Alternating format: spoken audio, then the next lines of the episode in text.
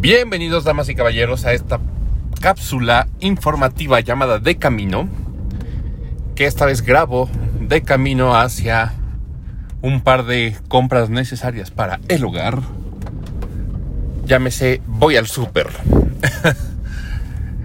el día de hoy, como ya saben, me, gusta grabar estas, estas cápsulas mientras voy en trayecto, porque siento que realmente los trayectos son donde uno pierde mucho tiempo de vida manejando o en taxi o en camión. Obviamente no voy a grabar esto en camión, estoy manejando mi, coche. Por lo tanto tengo una cabina de sonido prácticamente casi aislada. Las cabinas de, sonido del coche son muy buenas. En realidad están acolchonadas y absorben la mayoría del eco. Entonces técnicamente sería como un buen lugar para grabar cosas. Grabar voces de, de algo estaría... Está muy raro la acústica es muy, muy peculiar. Pero eso no es el punto. El punto de hoy es hablar un poquito de un juego que marcó mi mm, infancia, adolescencia, no, pubertad. Sí. Cuando yo era más, más chico, ahora sí me voy a regresar un poquito antes, ahora sí mi infancia. Hablemos de cuando tenía aproximadamente 10 años. Los juegos que me definieron eran juegos de computadora porque realmente yo solamente tenía mm, como tres juegos de, Game Boy Color. Entonces, pues sí, no estaba tan, tan difundido el, la consola, no, estaba, no, se vendían tantos juegos, no había puntos de venta. Creo que apenas iba a abrir un Liverpool eh, aquí en, en Toluca, que era el de Galerías Metepec y junto con él llegó Game Planet. Entonces realmente todos mis juegos los tenía que conseguir en una tienda local. Cuando yo, yo jugaba yo tenía muchos juegos de computadores, o sí, porque ya a mí me tocó jugar en la compu primero. Y en la compu fui gamer de cosas desde clones de Doom hasta juegos de, de 16 bits muy rudimentarios. Hay uno muy bueno que se llama Hocus Pocus Nunca lo conseguí. Creo que sería buena oportunidad ya hoy en día con la difusión del internet buscar Hocus Pocus. Y había otro que se llamaba Words Rescue, que era mi forma de, aprender vocabulario en inglés. Era un juego muy, muy didáctico. Era pues para que, para que aprendieras. Te encontrabas una palabra y tenías que relacionarla con el objeto que te decían en inglés. Entonces era prácticamente para que aprendieras inglés. O para que los niños, los niños gringos aprendieran inglés. Ah, el punto es que yo, me formé con eso y venían en floppies, venían en disquetes. Con el salto de eso ya llegaron juegos de computadora. Y esos los vendían en Sam's, en Sam's Club aquí en, en Metepec. Dentro de esos juegos me tocaron dos importantes. El primero Harry Potter, la versión del juego en computadora. Para PC. Que si bien no era la mejor, como la, lo pudo haber sido, no sé la del Play 2. No sé si, si salió para Play 2 ya, ya Harry Potter y la piedra filosofal, pero bueno, en su tiempo era, era excelente. Las gráficas estaban perronas, el plataforma estaba muy bien, las controles funcionaban muy bien en PC. Luego me tocó comprar el Harry Potter 2. Simultáneo a eso había un juego que me faltó mencionar en el último capítulo de N-Shape Boombox, de juegos que marcaron la, la industria. Hay uno que se llama The Sims, los Sims. Y los que tienen mi edad y les crujan las rodillas, o, de plano ya estén en la senectud como Mota, conocerán The Sims. Sin embargo, ya las nuevas generaciones los Sims se han ido apagando mucho. Sobre todo por este esfuerzo de EA por ser EA. Intentar capitalizar todo de los Sims. Entonces, los Sims los tenemos en varios formatos. Los Sims los tenemos en, en computadora, que es como su principal mm, forma de jugar. Pero también se han querido acercar mucho al mercado de, de PC. Digo de PC, de pendejo. De consolas y celulares. Y en consola, pues no jala tan padre. Los controles no están tan intuitivos. Porque finalmente los Sims es un juego de simulación. ¿Simular qué? Te preguntarás. Simular la vida y este concepto en su momento también daba risa, que decías, ¿por qué simular la vida y no mejor vivirla? Bueno, cabrón, tengo 10 años, no puedo irme a trabajar, a desarrollar talentos como carisma porque soy introvertido. Déjame vivir. Ay, por supuesto, en los Sims podías construir tu casa a tu gusto. Entonces los Sims, el primero fue muy revolucionario. Toda la gente de mi generación que llegó a tener computadora o que tenía computadora hábil, no una Mac, porque la Mac no corría esas cosas, podía jugar The Sims, los Sims. Y venía en un formato de, de CD. Y eran varios CDs de instalación y uno de, juego. Así se acostumbraba antes. Tenías todos los, los CDs de instalación, que eran aproximadamente tres de la base. Y tenías todos los juegos uh, tenías un disco de, de, juego. Así es como funciona más o menos Red Dead Redemption 2. Porque todavía lo, lo aplicaron así la generación pasada. Pero bueno, el punto es, tenías la, la, base y los juegos después empezaban a sacar expansiones. Y el formato de expansiones era de lo que pues ganaban dinero y bastante las compañías. Ahí tenías Animales a Raudales, House Party, uh, magia potagia, los Sims van de vacaciones, cosas así. O sea, aparte de la vida tenías como sus extras. Y se volvió un juego muy amplio, muy grande, podías hacer muchas cosas. Y a, a mí me fascinaban los Sims, me tenían entretenido por horas. Además de que las expansiones no eran tan caras y el juego base costaría lo mucho 300 pesos, que para estándares de hoy es nada. Todavía la gente puede jugar los Sims eh, si los compras en, me parece, la tienda de EA. Se llama EA Play, ya no sé cómo se llama, antes se llamaba Origin. Pero bueno, esa madre, ¿todavía se puede jugar? Sí, todavía se puede jugar. El primero. ¿Todavía se ve lindo? No, ya no se ve chido. Eh, muchas de las cosas funcionaban con sprites. Con buenos sprites aparte de todo. O sea, eran como imágenes, casi fotografías. Pero pues ya se ve tronquito. Además de eso ya existen los Sims 2, los Sims 3 y los Sims 4, si mal no recuerdo. El, el 4 creo que no pegó, a menos para la gente que sea muy fan. Bueno, el punto es, los Sims es un juego de simulación de vida, tú tienes tu monito, tienes que satisfacer sus necesidades como hambre, vejiga, comodidad, descanso, entre otras cosas. Muy normal. Y yo le atribuyo mi obsesión por tender la cama y dormirme siempre en una cama tendida a los Sims. Porque resulta ser que la barra de comodidad no sube al máximo si te duermes en una cama que no está tendida. Bueno, el punto de todo esto es, después de eso, en la compañía madre de, los Sims o la compañía que lo distribuía, EA, decide empezar a empujar los Sims hacia el mercado de consolas. Y ahí es donde aparecen juegos en GameCube y en... Porque ya estamos hablando de GameCube y PlayStation 2 en aquel entonces, que era mi, pubertad. Y cuando decidieron hacer este movimiento.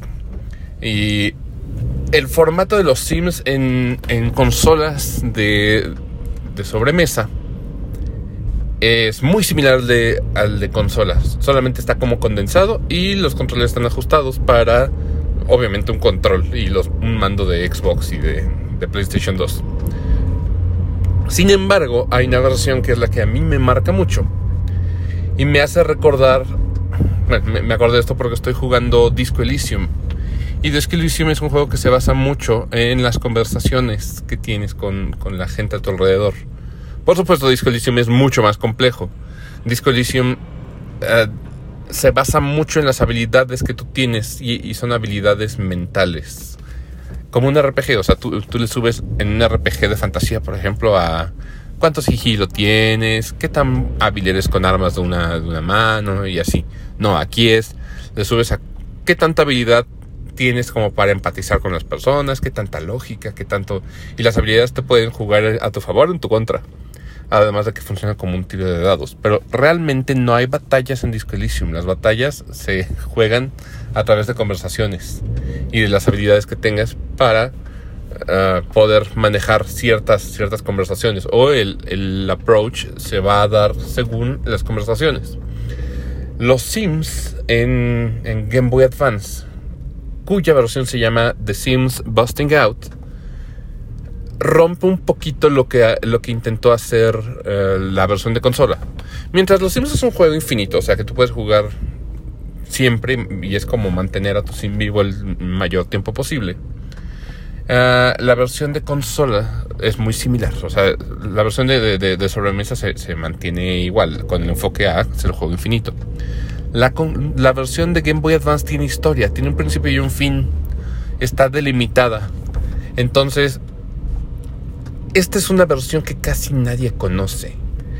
Y hago la referencia a Disco Elysium porque gran parte de cómo interactúas con la gente a tu alrededor en, The Sims Busting Out es a través de conversaciones.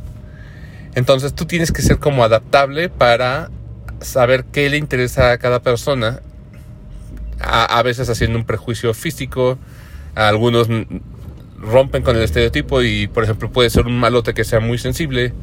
O puede ser una persona que da una apariencia, pero sus temas de conversación no, no son similares. Pero tú los vas conociendo.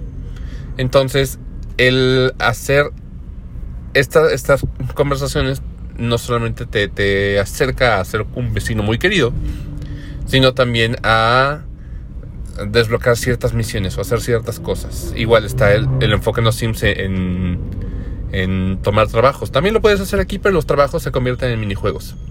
Se vuelve una cosa muy divertida, muy entretenida y las misiones empiezan a, a, a ser dentro de un vecindario delimitado, pero que se vuelve muy encantador. Lo curioso es que este equipo decidió mantenerse en la misma línea de pensamiento para la secuela, que se llamaba The Urbs, Sims in the City.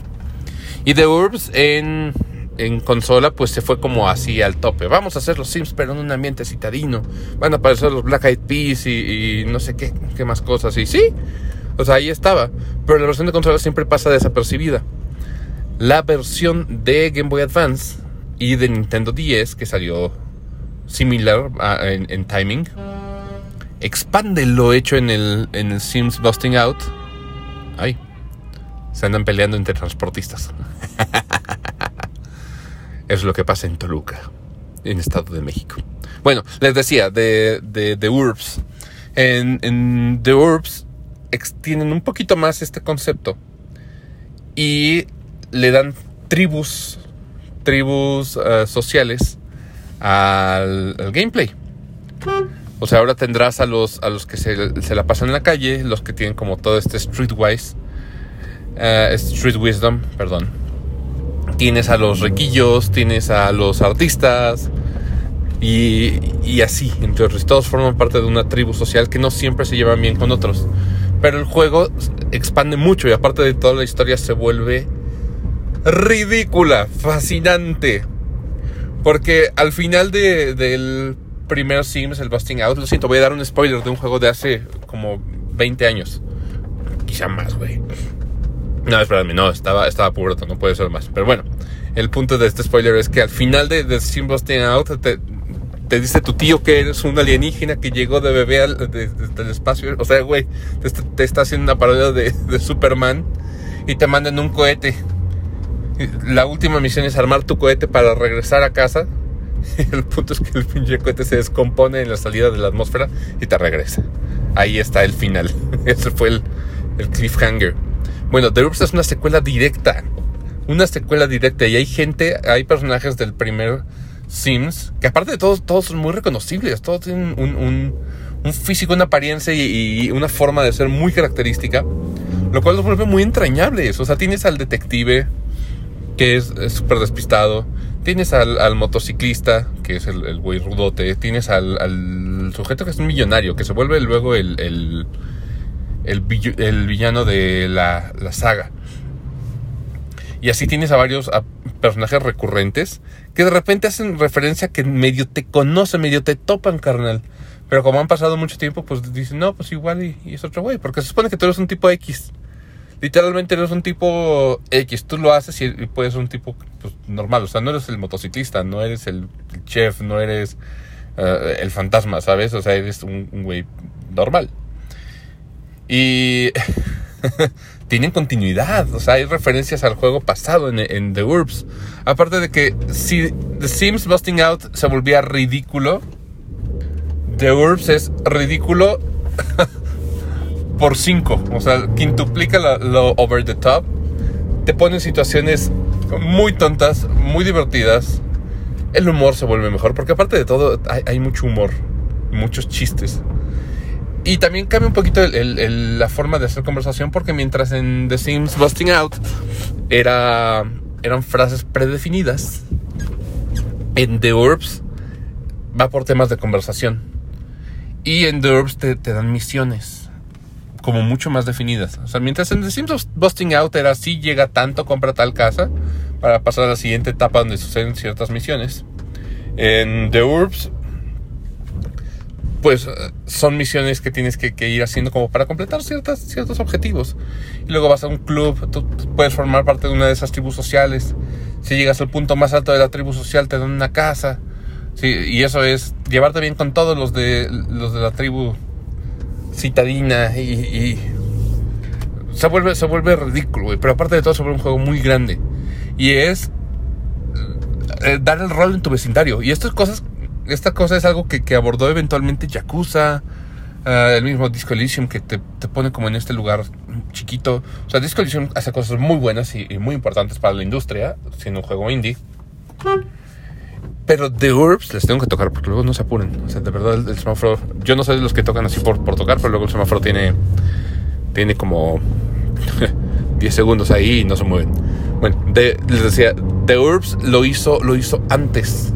Pero creo que no es un juego que muchos conozcan. O sea, yo, yo no diría que Disco Elysium le, copió nada a, The Urbs. Más bien, Disco Elysium nació solo por una, un deseo de hacer un juego así de diferente. Pero The Urbs lo hizo, lo hizo muy bien. Y, ¿saben? No, no es un juego que he rejugado últimamente. Y esto puede estar afectando mi percepción, pero creo que también es lindo que les dé la percepción desde los goggles de nostalgia. Porque así saben qué es lo que, lo que sentía y qué es lo que experimenté en aquel, aquellos 2000, 2002, 2003 o no me acuerdo la fecha.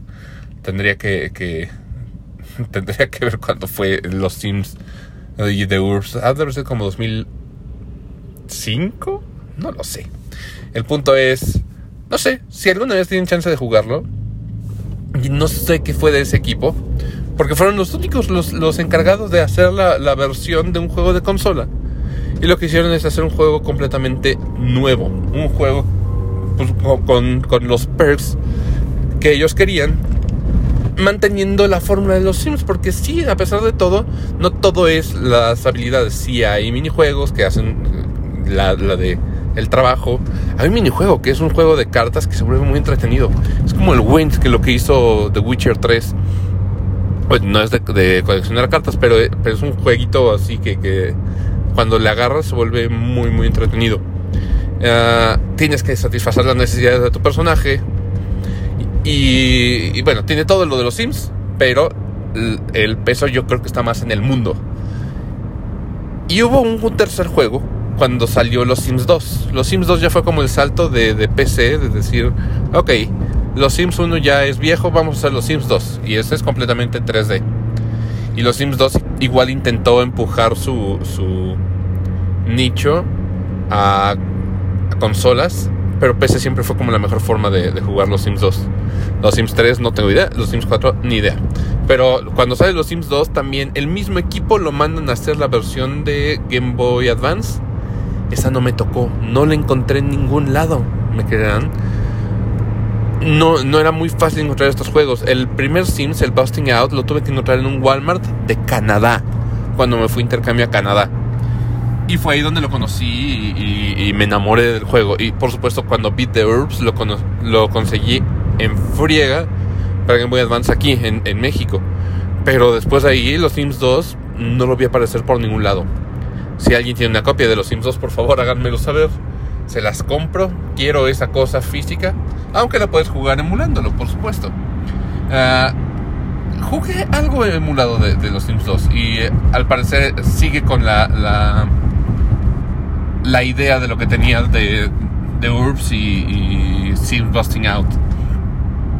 La versión que a mí me tocó fue la de Nintendo 10. Esa sí estuvo un poquito más difundida porque pues cuando salió los Sims 2, el, el Game Boy Advance lleva de salida y entraba el Nintendo 10.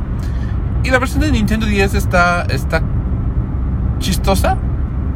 Sí se siente hechiza. Ese es como el único pero que le pongo. Pero dicen que la versión de Game Boy Advance era fabulosa, era fantástica. Yo creo que a los que les tocó la versión de Game Boy Advance tuvieron la misma sensación que yo tuve con The Urbs. E igual es una expansión grande de lo que hizo The Urbs, pero tendría que jugarlo. Y ahí la, la cuestión. Entonces, esa es mi percepción de un juego que hizo cosas excelentes, pero gente no habla de, de, de estos juegos.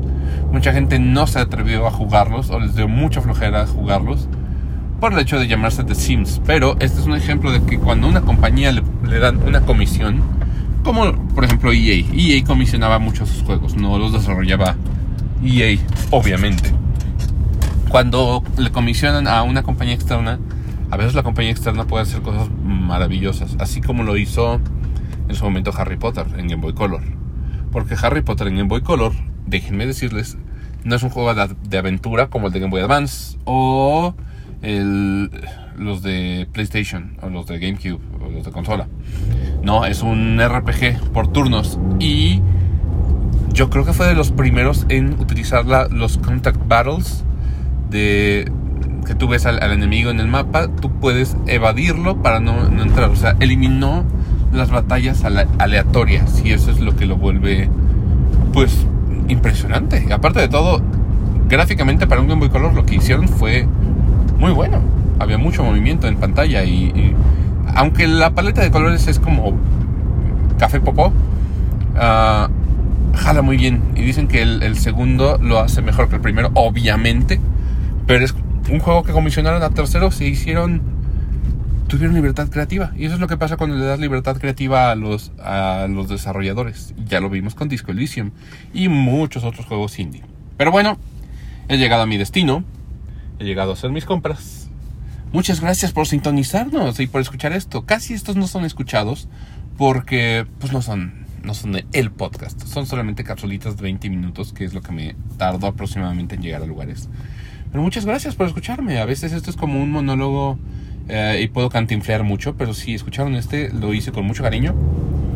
Eh, me, me gusta hablar de esos juegos que definieron mi infancia y recomendarle juegos igualmente. Pero bueno, gracias por escucharme y nos sintonizamos la próxima emisión de The Camino y por supuesto en N-Shape Boombox. Hasta la próxima.